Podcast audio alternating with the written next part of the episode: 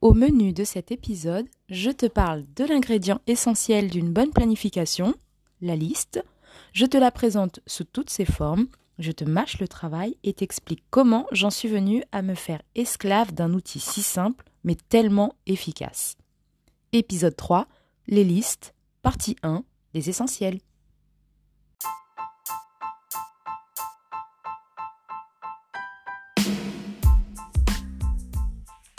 Bienvenue sur De la magie dans ton assiette, le podcast qui met son petit grain de sel dans ta vie.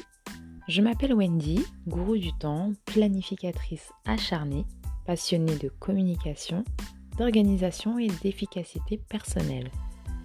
À travers ce podcast, je partage avec toi les astuces que j'utilise au quotidien pour aller bien dans mon assiette et être à l'aise dans mes baskets. Je partage mes découvertes, astuces et good vibes, mais aussi mes humeurs et expériences ratées. À chaque épisode, je te proposerai de mettre en pratique les idées énoncées afin que tu t'appropries et accommodes mes astuces à ta vie. Avant, lorsque je me rendais aux courses, j'avais comme beaucoup ma petite liste de courses. Généralement, j'y allais le samedi matin avec mon mari le seul jour que nous avions ensemble avec les supermarchés ouverts. Donc au début des courses, nous étions plein de bonne volonté, nous prenions ce qu'il y avait sur la liste. Parfois, on faisait des extras car des choses essentielles manquaient sur la liste. Et puis parfois, dans le doute, on reprenait des choses dont on n'était pas sûr qu'il en restait à la maison. Les fameux j'en suis pas sûr, mais je prends quand même. Ensuite, il y avait ces denrées en promo, pour 10 achetés, recevez 10 de plus gratuits, qui eux font partie des vas-y prends, on en consomme toujours. Les ce ne sera pas perdu de toutes les manières. Et les hmm, ça me donne envie, je vais en prendre. Donc tout ça, ça remplissait euh, notre chariot euh, à vue d'œil.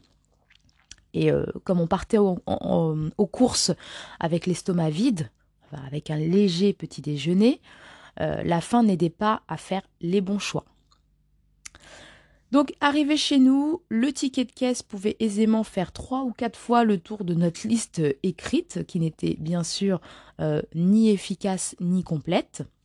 Avec en prime, lorsque nous rangions nos courses dans nos placards, déjà bien remplis, la surprise de voir euh, certaines denrées en double, voire en triple. La seule et unique liste que je possédais ne me satisfaisait pas, car il me manquait quelque chose pour la conduire. Il manquait en fait tout le reste autour. C'est grâce à ça que j'ai étendu mon approche des listes. Les listes, c'est la vie, tout simplement. Les listes sont comme la planification, une méthode générale adaptée à tous les domaines de ta vie et applicable sans modération à ton parcours pour changer ton rapport à l'alimentation. À quoi penses-tu lorsque je te parle de liste À cette question, Beaucoup de personnes me répondent la liste de courses. Alors oui, certainement, cela en fait partie. Mais il faut savoir qu'il en existe d'autres types pour être une redoutable machine à gagner du temps et préserver ton budget. J'ai dans mes placards d'autres listes dont je ne me passe plus du tout. Et voici maintenant les ingrédients secrets. Je te les cite par ordre d'importance. La liste des standards des essentiels la liste d'inventaire, la liste des plats et finalement la liste de courses. Tu remarqueras que la liste de courses est en dernière position. Ce n'est pour moi pas la plus importante. Elle n'est que le résultat d'un travail plus profond. En tout premier lieu vient ma liste des essentiels. Elle contient tous les éléments dont la maison ne veut pas se passer le beurre tendre du matin, le lait, le sucre, les œufs, la brioche tranchée que je désespère de faire moi-même, l'eau, le café, etc. Bref, les essentiels. Voici comment je la crée et comment je l'utilise. Sa création est très simple, mais très longue. Je ne l'ai pas faite en une fois. Il m'a fallu plusieurs jours et la contribution est évidemment de chacun.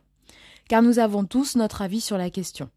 Dans cette liste, je n'y mets ni pâtes, ni riz, par exemple. C'est trop simple d'en avoir toujours chez soi, ça ne permet pas de varier les plats, autant qu'on le souhaiterait. On finit toujours par faire les mêmes plats. Voici comment je l'utilise.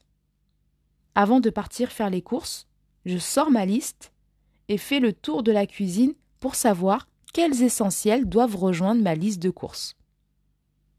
Puis je la range, c'est aussi simple que ça. Cette semaine, tu t'en doutes, je te demande de créer ta première liste, la liste de tes essentiels, ce qui est indispensable chez toi, dans ton foyer. Attention donc à ne pas rajouter des éléments tels que les pâtes et le riz. Dans cette liste, nous parlons de consommables qui sont utilisés tous les jours, comme le jus d'orange, les pommes, le beurre, ou qui sont à la base de l'alimentation, les œufs, le lait, la farine. C'est une liste vivante qui va évoluer avec les membres de ta famille. Elle doit donc être toujours accessible et être à l'épreuve du temps. Pourquoi ne pas utiliser une application connectée? Le dernier exercice pratique consistait à créer des menus avec seulement ce qui te restait chez toi. Est-ce que cela a été un exercice compliqué à réaliser? Si c'est le cas, je vois deux explications. La première, c'est que tu n'avais réellement plus rien dans tes placards. Et la deuxième, c'est que tu n'as pas forcément fait l'inventaire de tout ce que tu possédais comme denrées. Dans le prochain épisode, nous parlerons de cette fameuse liste d'inventaire.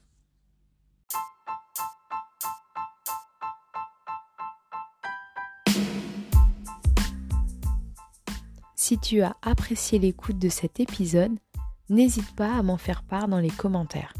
Tu peux aussi faire briller ce podcast en le notant avec autant d'étoiles que ta main contient de doigts.